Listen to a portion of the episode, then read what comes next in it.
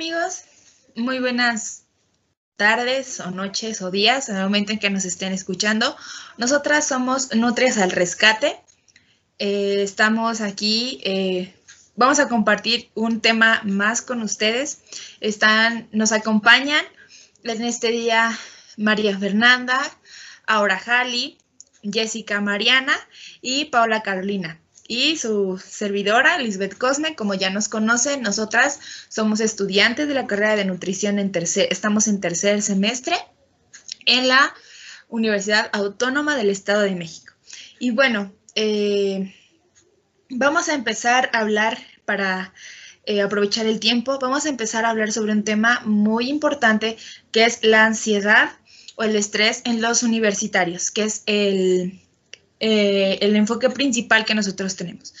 Pero para este trabajo no podemos hacerlo sin la ayuda de eh, una, una, vamos a decirlo quizá amiga o conocida, que es la licenciada en psicología, Diana Alejandra González Camargo. Eh, me gustaría que apareciera en pantalla en este momento. Eh, pues bueno, ella es licenciada en psicología, como ya lo comentamos, está titulada en la Universidad Autónoma del Estado de México. Y bueno, en su servicio social, eh, la vimos, bueno, hizo sus prácticas en, un centro de prevención de adicciones. Eh, me gustaría, Diana, que nos te pudieras quizá presentar, dar un poquito más de información.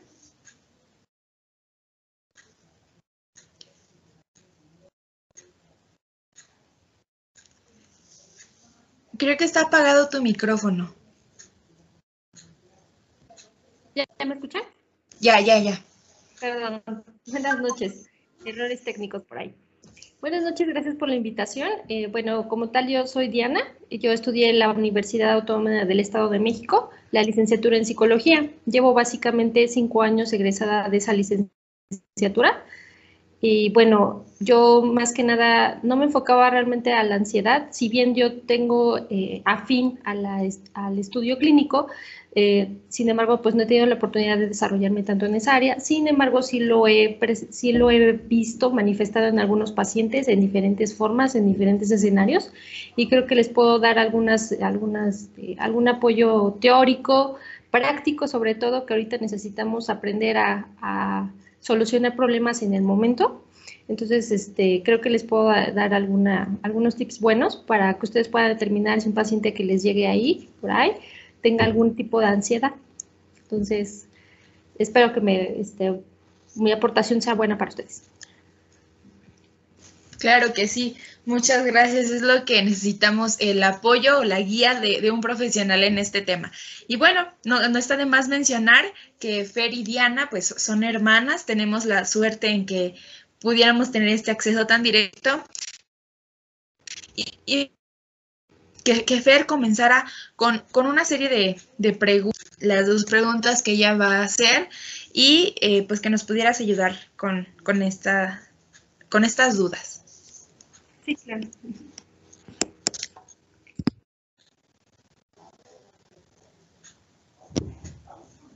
Bueno, para comenzar, eh, bueno, una de las preguntas que tenemos es, ¿cuál, eh, serían algunas de las formas para poder eh, controlar la ansiedad ante distintas situaciones que se enfrentan los jóvenes hoy en día?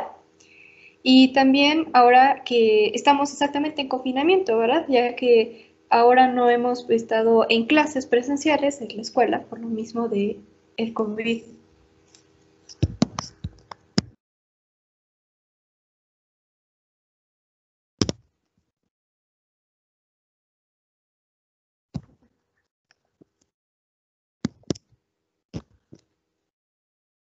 Ok, sobre las formas, ¿en, qué, perdón? Nada más repíteme. ¿En qué formas? formas para poder controlar la ansiedad en distintas situaciones. De acuerdo, ok. Bueno, todos en algún momento hemos sufrido ansiedad en diferentes, en diferentes escenarios, bajo diferentes circunstancias. Ahora, la, la forma en cómo vamos a lidiar con esa ansiedad va a depender de la situación en la que nos vemos envueltos. Vamos a poner un ejemplo. Ahorita, precisamente, como menciona, la cuestión de la contingencia Toda la gente está confinada en un lugar, no tiene actividades físicas, no tiene relaciones interpersonales con otras personas, pueden existir problemas económicos, financieros, de salud, etcétera. Todos ese tipo de escenarios generan ansiedad en las personas, de, de, acuerdo al significado que les presente a cada una de las personas. Es por eso que para nosotros identificar cómo podemos manejar la ansiedad que yo como persona siento, tengo que analizar realmente qué escenarios hay en mi alrededor. ¿Qué tipo de escenarios? Por ejemplo, yo en mi caso, digamos, por ejemplo, yo no tengo trabajo, ¿no? Estoy confinada aquí, no puedo salir.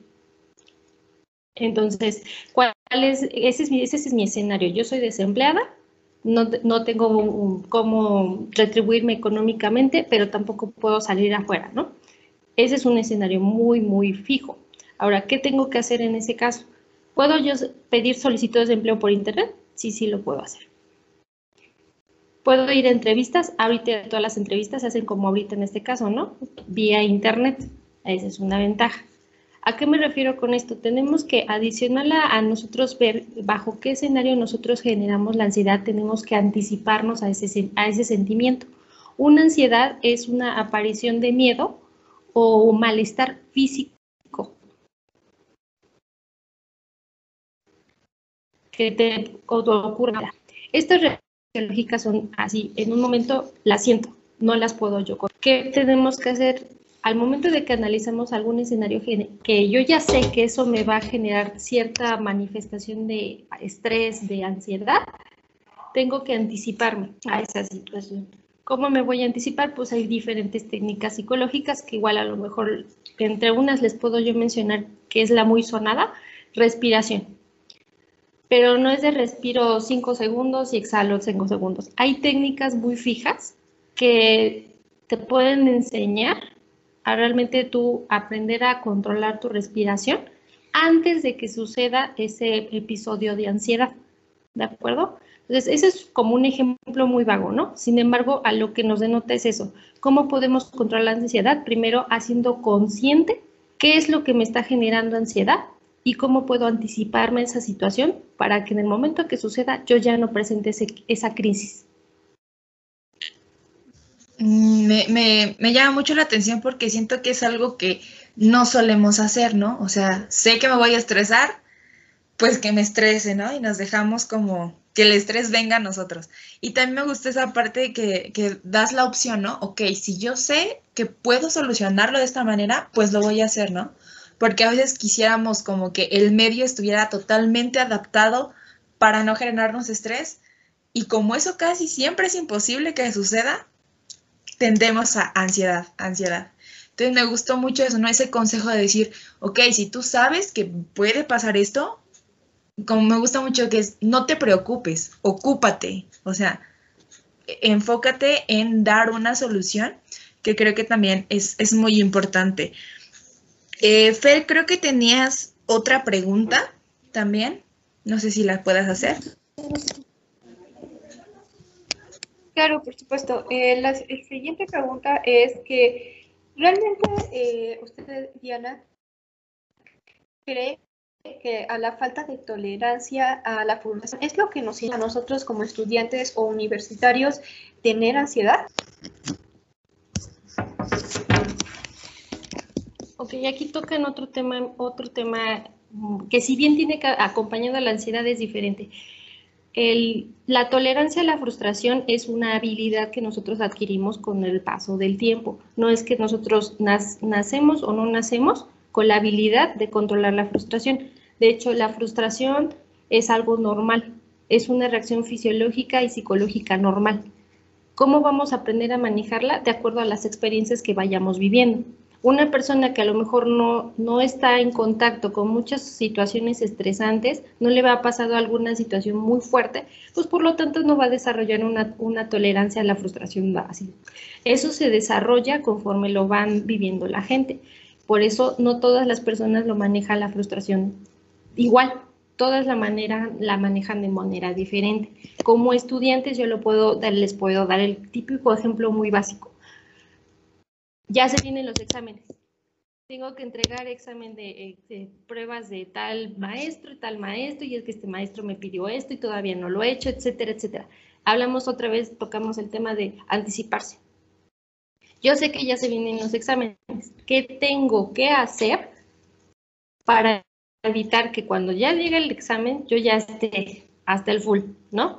Irritable, con no puedo dormir ni una noche anterior al examen, como compulsivamente. Bueno, cada quien lo maneja de manera diferente, ¿no? Entonces, ese es un claro ejemplo de poca tolerancia a la frustración, porque yo sé que ya vienen los exámenes y desde ahorita me estoy anticipando a la idea de que no va a salir bien, de que ya tengo que hacer esto, que ya tengo que hacer aquello, que esto, etcétera, etcétera, etcétera. Entonces, ¿cómo podemos tolerar la frustración? Ya sabemos que el examen va a ser, eso no lo podemos cambiar, pero ¿qué tengo que hacer?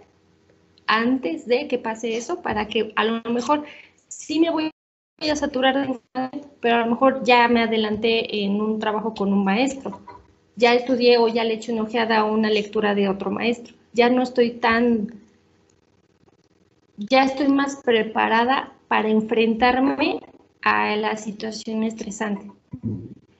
Y hay mucha gente que pues no aprende esa parte, sino que siguen comportamientos eh, de, bueno, lo dejo a la última, o después, ¿no? O bueno, ya en el último momento, un día en la noche a las 3 de la mañana me pongo a leer todo y al día siguiente que Dios me bendiga, me presiono y me voy, ¿no? Así hay mucha gente, Entonces, esa es la situación. Y todos nos vemos en algún momento identificados. Yo veo ahí algunas, algunas caras que dicen, sí, sí, me ha pasado, ¿no? Entonces, esa es la situación. Sí, yo creo que se ve muy claro el autosabotaje y la repetición de ciclos, ¿no? De, como dicen, como es un círculo vicioso, ¿no? De tengo estrés, no me apuro, y procrastinación, que es algo bien importante, ¿no? Porque sí hay mucha procrastinación. Eh, eh, Jessie, me gustaría que pasaras tú con, eh, con, con, tu pregunta. Hay una que hablabas de una diferencia en, ya entrando en el plan de alimentación me gustaría que hicieras esa pregunta. Ok, eh, pues sí, mi pregunta es como un poco más específica hacia alimentos. Y mi duda, o bueno, lo que a mí me gustaría saber es si existe como algún alimento o alguna manera de controlar la alimentación que nos ayude a controlar la ansiedad. Ok. Bueno, aquí es un arma de doble filo, te voy a decir por qué. Si yo, yo sé que me estreso y alguien me dice que comiendo mucho se me baja la ansiedad, ¿qué hago? Pues consumo, consumo comida, comida, comida. Y pueden ser carbohidratos, como pueden ser zanahorias, como puede ser lo que sea, ¿no? Pero realmente eso no va a evitar que sigas generando ansiedad bajo una situación en específico. Es decir, lo, a lo mejor lo puedes, puedes bajar, puedes disminuir la ansiedad, pero no la vas a controlar no la, digamos, ya vayámonos a, extremos donde ya estás diagnosticado con trastorno de ansiedad generalizada. ¿A qué nos referimos con eso? A que ya tú ya tienes síntomas de depresión, te aíslas de la gente. Bueno, son síntomas más graves, ¿no? Digámoslo así.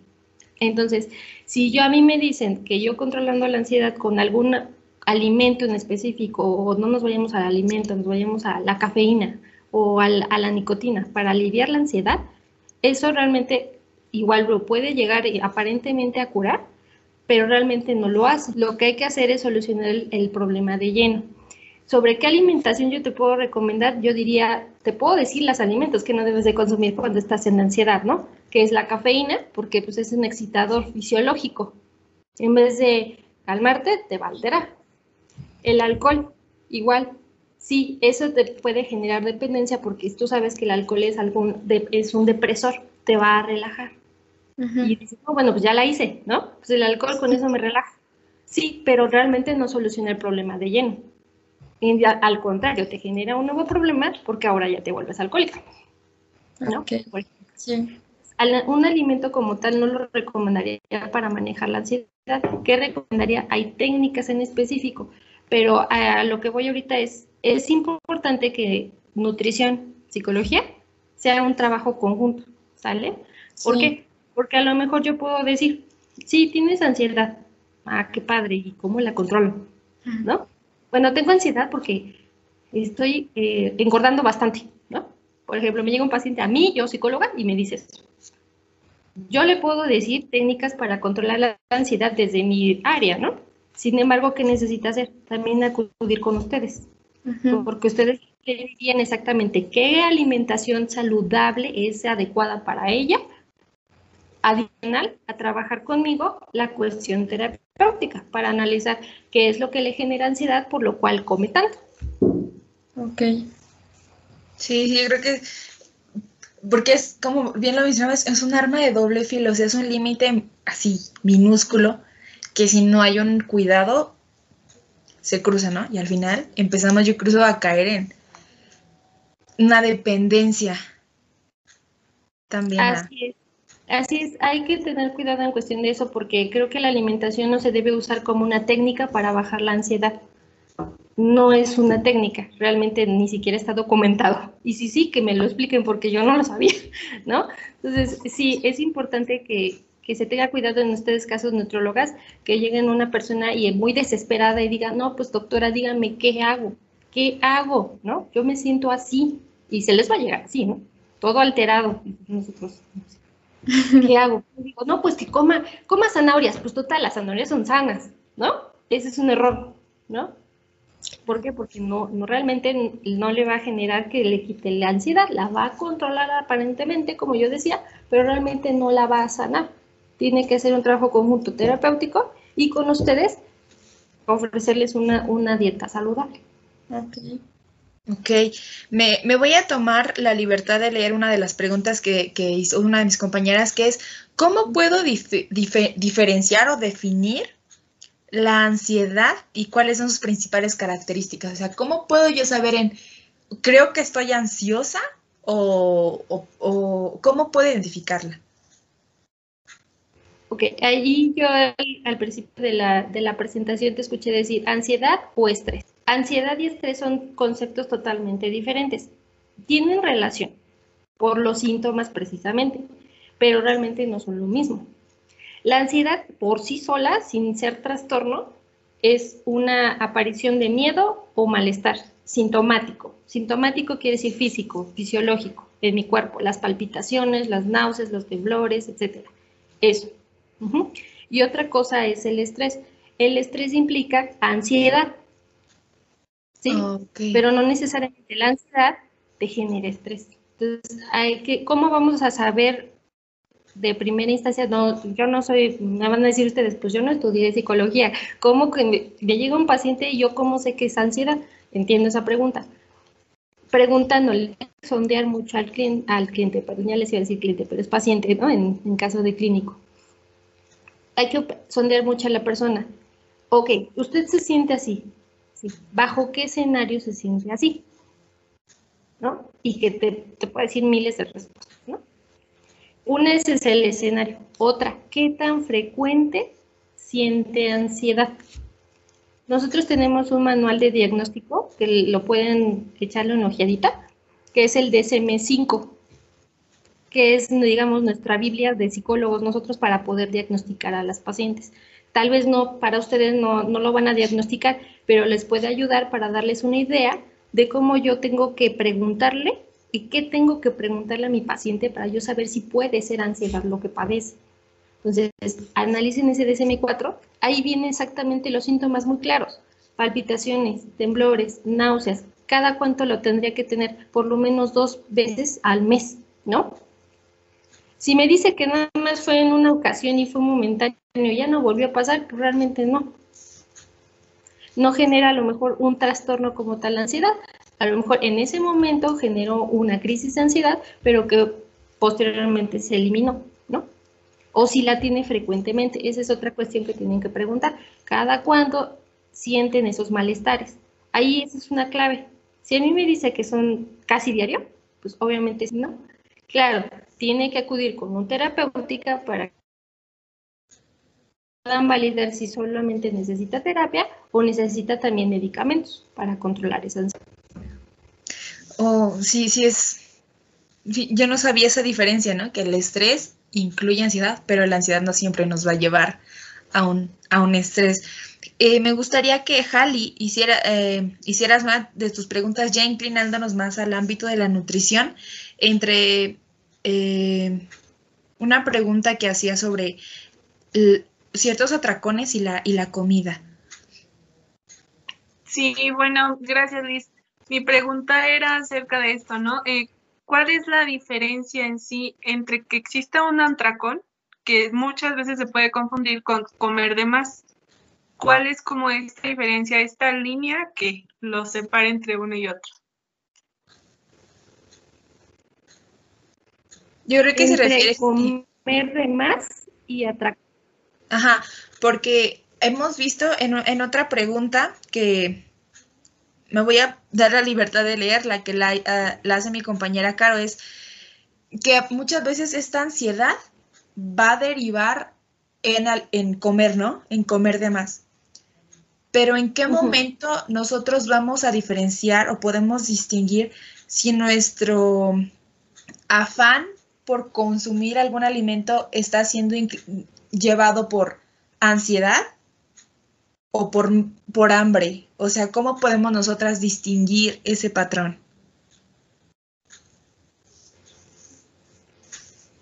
¿Como pacientes o como, como, como ustedes como nutrólogas? Porque hay diferencia. Ustedes como nutriólogas, ¿cómo quieren identificar como pacientes? Como paciente, por ejemplo, yo universitaria, me voy a comer algo, ¿no? Estoy acabando de la escuela, me siento bien estoy agobiada, quiero comer algo. ¿En qué momento estoy cruzando esa línea de hambre a tracón? Bueno, digamos, nosotros, bueno, no ahora sí digan ustedes en su área, ¿no? Se supone que tenemos que comer tres veces al día, ¿no? Mañana, tarde y noche, por ahí, ¿no? O bueno, cinco, ya me, ya me corrigen por ahí, cinco, ¿no? Cada, qué calorías, qué cuánto tengo que comer cada, cada uno de esos, esos episodios, ¿no? Ahora, si yo entre esas comidas aumento esa cantidad, ya me estoy haciendo un atracón, en realidad, ¿no? Pero también eh, vamos ahora a tocar otro tema que a lo mejor no sé si tenga que ver con este tema, pero sin embargo se va relacionado. Me voy, por ejemplo, a la bulimia, ¿no? Ahí es famosísimo los atracones. Cuando yo sé que es un problema un atracón, cuando como y después vomito. ¿Por qué? Porque estoy hasta acá, ¿no? Entonces, ¿cuál es, ¿cómo podemos distinguirlo como, como universitaria? Es realmente se puede sentir realmente cuando uno se tiene hambre y cuando ya no tengo hambre, pero realmente tengo la necesidad de llevarme algo, algo, ya no digamos algo alimentario porque yo tengo hambre, sino porque realmente eso al momento de morder me genera una satisfacción y luego, luego siento yo que disminuye la ansiedad. Entonces es diferente a que yo, yo como, como, como, como, como, como, porque yo sé que tengo un montón de hambre porque no comí toda la mañana, me pasé dos o tres comidas, ahí pues no estoy hablando de un problema realmente serio. Bueno, sí, serio porque no comiste, ¿no? Sin embargo, como un problema de ansiedad, ahí no se ve reflejado. Más bien se vería reflejado en que yo pasé esas tres comidas y adicional comí, comí de más y me generó disminución de ansiedad, disminución de los síntomas somáticos. Entonces ahí tiene mucho que ver cómo yo me siento al momento de terminar ese atracón. ¿Me siento más tranquila? Si realmente me sentí más tranquila, disminuyó mi síntoma de ansiedad o no lo Esa es la cuestión de hacerlo consciente como tú, como, como todas personas universitarias, ¿no? ¿Cómo voy a saber cuando si el atracón es debido a una ansiedad? Es eso. Realmente, si funcionó, solucionó mi problema en ese momento que yo sentía si fue a causa de una ansiedad. Si me dicen que no, pues entonces fue otra situación. Y veo, veo que esto, no sé si soy la única que observa, que va ligado mucho con trastornos de la alimentación, como con la dependencia de algún alimento, ¿no? Eh, el momento en el que yo estoy comiendo de más y eso está teniendo una repercusión sobre incluso mi estado de ánimo, ¿no?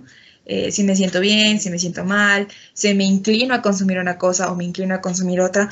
Y me gustaría que, Caro, nos hicieras una de las preguntas en donde mencionas justamente este tipo eh, de los trastornos o esta presencia de, la ansiedad? sí, bueno, mi pregunta es, ¿por qué los patrones alimentarios no saludables son tan comunes en las personas que presentan ansiedad? Porque precisamente, bueno, no es que tú que estés consumiendo alguna sustancia como para sentirte mejor, pero si realmente tu cuerpo siente que disminuye la ansiedad, obviamente te va a pedir más. por eso yo le decía la otra pregunta, es un arma de doble hilo.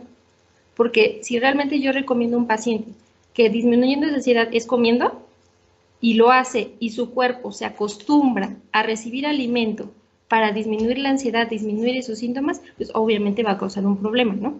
Y ahí viene el trastorno, un trastorno de bullying o otro, otro tipo de trastornos, ¿no? Entonces hay que tener mucho cuidado en ese sentido porque no hay que usar la alimentación como una técnica para disminuir la ansiedad. Más bien hay que trabajar la ansiedad y trabajar también el problema de alimentación que tiene la persona. Los malos hábitos como personas individuales, nosotros como personas individuales generamos muchos patrones de conducta a lo largo de la vida. Más cuáles se desarrollan, cuáles son los más fijos, cuáles son los patrones que se quedan más en nuestra personalidad, los que generan más satisfacción. Obviamente yo voy a evitar patrones de conducta que me generan daño, que me generan malestar. Pero si me generan alguna satisfacción, obviamente los voy a repetir. Y vayamos a, patrones de conducta muy, muy burdo, ¿no? Ver televisión, ver series de Netflix, en el teléfono, ¿Me genera satisfacción o no me genera satisfacción? Pues claro que sí, porque estoy en contacto de comunicación con mis amigos, ando tomando fotos, selfies, miles de cosas y actividades que hacemos con el teléfono, ¿no? Eso obviamente se genera un patrón de conducta, digamos, ya no hablemos si es positivo o negativo, es un patrón de conducta. ¿Qué implica un patrón de conducta? Es que es constante todo el tiempo, repetitivo. Entonces, hay que tener cuidado con esos patrones de conducta alimentarios o de otro tipo, porque si no rompes algunos patrones de conducta que te generan daño a ti como persona, aunque te generen satisfacción, ahí es el problema. Y es un trabajo que nosotros como, como personas que trabajan con los pacientes, tanto de nutrición, psicología, este es un área multidisciplinaria. Si no trabajamos todas esas áreas, los patrones de conducta van a ser muy difíciles de combatir. Digamos, un ejemplo para lo que yo estoy tratando de decir. Digamos que tenemos un paciente que llega y tiene obesidad. Hay mucha, sabemos que aquí en México somos el país donde tenemos más obesidad. Y el nutriólogo lucha y le da dietas y le dice qué comer, le da opciones, eh, involucra a la familia y no funciona. Sigue igual. ¿Qué tengo que hacer? Obviamente esto ya no se trata solamente de, de darle una dieta. Hay que romper ese patrón de conducta negativo. Entonces hay que canalizarlo con un psicólogo para que diga, a ver, ¿bajo qué circunstancias tú comes más? ¿Por qué comes de más? Y bueno, es otro proceso, pero ya es algo, algo referente a nosotros, ¿no? Entonces, a eso me refiero. Los patrones de conducta necesitan ser trabajados multidisciplinariamente para ser rotos. Y aún así es un trabajo constante que va a costar años, no es de un día para otro. Y muchos pacientes no lo logran. Sí, como algo que alguna vez escuché en nutrición, que decían, no quieras perder la grasa que acumulaste durante 10 años en una semana. Y creo que es lo mismo con los hábitos y esa secuencia, ¿no? O sea, fue algo que se trabajó quizá desde la infancia, no lo quieras romper en un mes con el nutriólogo. Va a requerir su tiempo, como bien lo, lo mencionaste, en un trabajo en conjunto, ¿no? Con un psicólogo que nos vaya llevando de la mano, ayudando a sacar a este paciente a ser quizá independiente en esa toma de decisiones, ¿no? Y justamente ya para cerrar, yo tenía esta pregunta y, me encantó que, la respondiste, que era, estamos en confinamiento, encerrados, ansiedad, eh, por ejemplo, en mi caso familiar, toda la familia está en la computadora todo el tiempo, trabajando. Si nos levantamos es para comer y regresamos, ¿no? Y hay una carga de esa ansiedad de, ah, ¿no? Ya quieres como acabar y no terminas. Entonces, yo tenía esta pregunta, o sea, ¿es posible que nosotros nos veamos envueltos en la familia en esta tendencia a la ansiedad. O sea, si, mi, si no sé, mi mamá, ¿no? A lo mejor yo me doy cuenta que cuando ella está ansiosa va a comer una dona. ¿Es posible que yo siga ese patrón de manera inconsciente? O sea, que yo me sienta estresada y vaya por lo mismo. Entiendo, mira, digamos ahorita, con, con esta cuestión de la contingencia, con este aislamiento que estamos viviendo ahorita, estamos creando nuevos patrones de conducta. ¿Cuáles son los nuevos patrones de conducta? Que todo el día me la paso sentado. A lo mejor antes, por lo menos salía al camión, tomaba camión, iba a llegar al trabajo, me movía, regresaba y ya me quedaba viendo tele, pero me moví durante el transcurso del día. Ahora no. Ahora todo el tiempo estoy enfrente de una es un patrón de conducta diferente, totalmente diferente, que genera obviamente resultados diferentes a los que tú esperabas. Sí puede aumentar la ansiedad, puede aumentar el consumo excesivo de alimentos, puede aumentar el consumo, no sé, de otras, otras sustancias también, porque no lo, lo tomamos así. Ahora también cada uno de los personajes de la familia, de las familias, reaccionan diferente porque yo les decía, cada persona reacciona diferente a este confinamiento. Hay gente que no se queda así y busca la manera de moverse, así sea adentro, ¿no? Pero no es algo que se lo hayan dicho, sino es algo que en el momento se va llevando a cabo.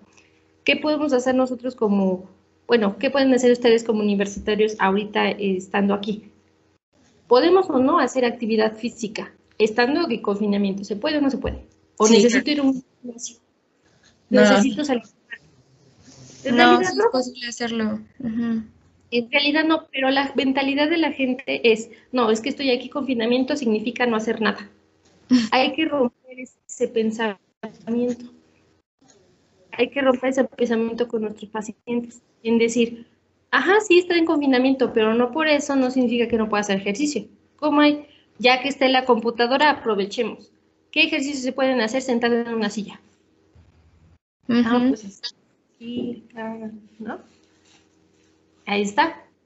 Generar eh, nuevos, incluso una persona puede generar nuevos patrones de conducta sin necesidad de que la situación venga a ella.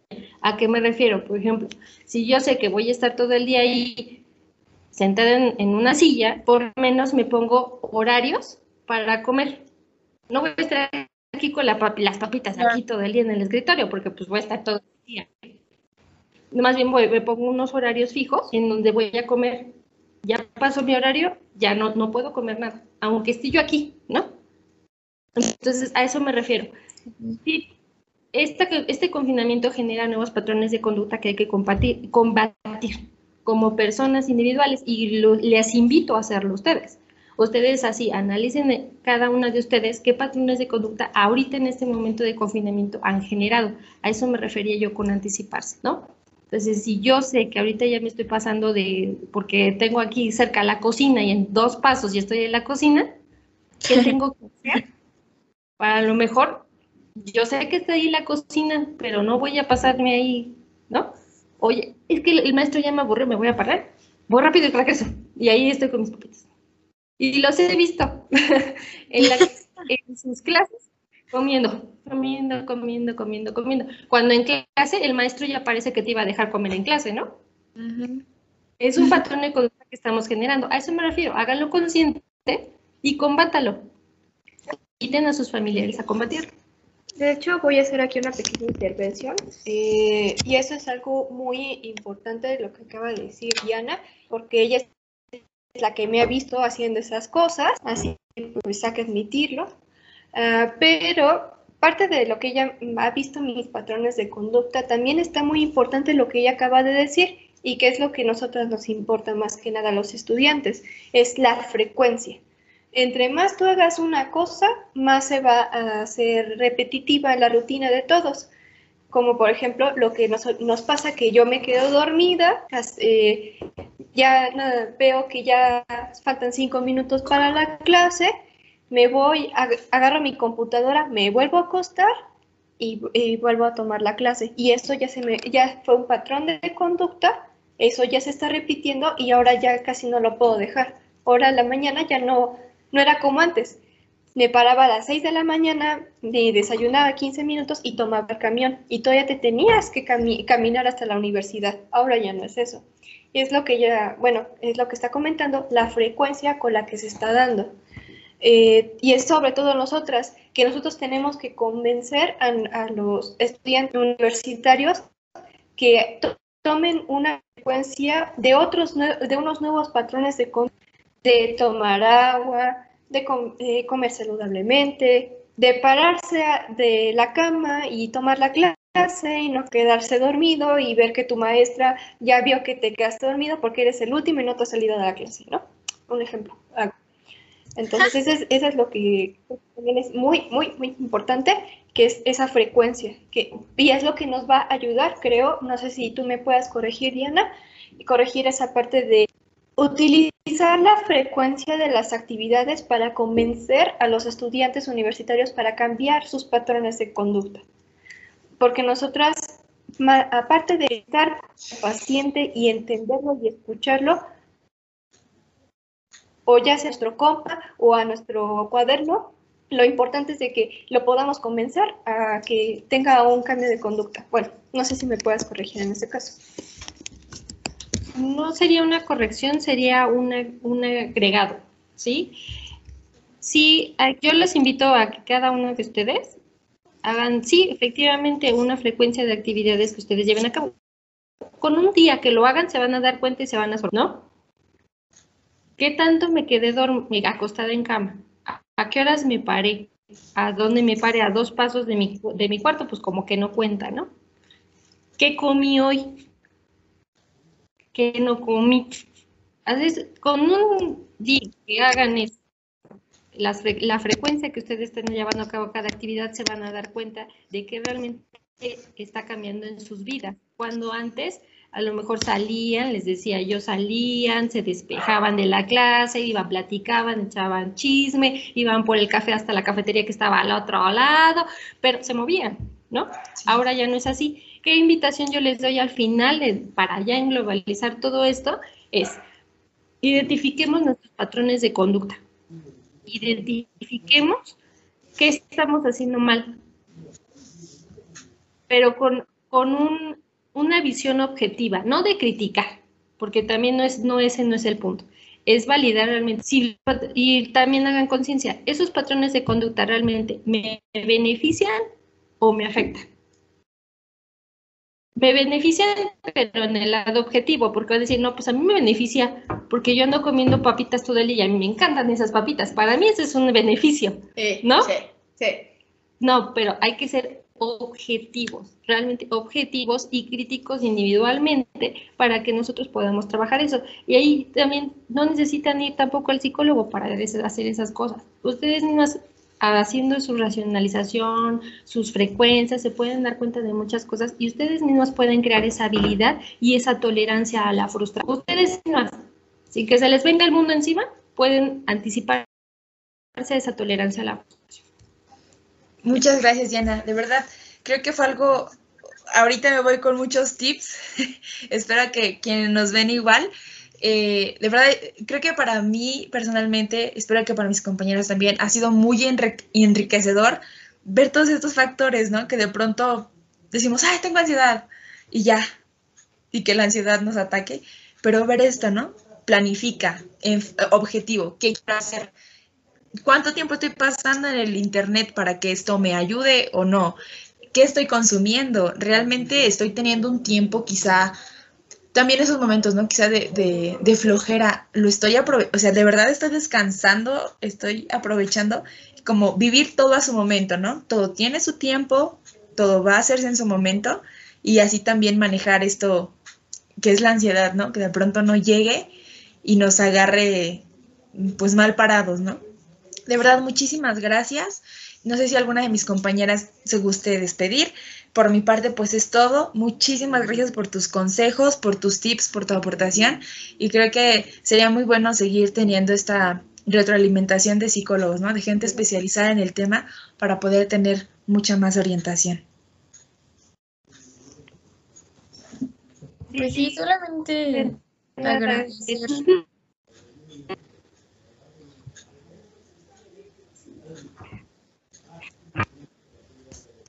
Sí, realmente pues yo también se lo agradezco a mi hermana por el tiempo que se tomó para tomar esta, eh, esta pequeña plática, que se, de hecho ya se alargó un montón, pero esperemos que pasemos con 10. Pero pues eh, sí se lo agradezco bastante eh, el tiempo que se tomó para poder explicar esto, aunque no nos parecemos en nada tampoco físicamente, pero aún así se lo agradezco bastante.